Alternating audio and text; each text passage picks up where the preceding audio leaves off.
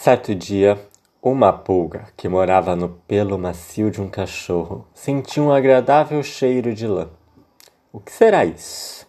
Deu um salto e viu que o cachorro adormecera encostado à pele de um carneiro.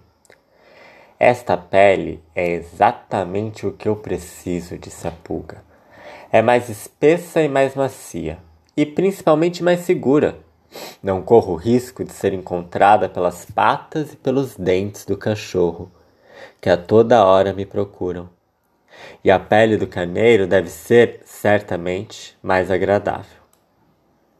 Então, sem mais pensar, a pulga mudou-se de casa, saltando das costas do cachorro para a pele do carneiro.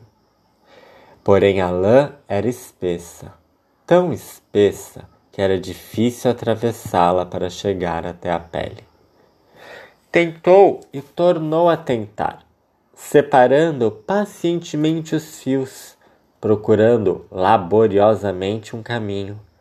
Finalmente atingiu as raízes dos pelos, mas eles eram tão juntos que ficavam praticamente encostados uns nos outros.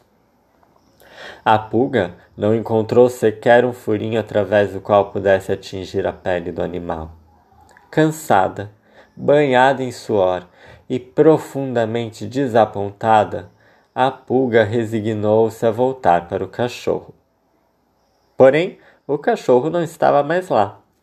Pobre pulga, chorou dias a fio de arrependimento pelo seu erro.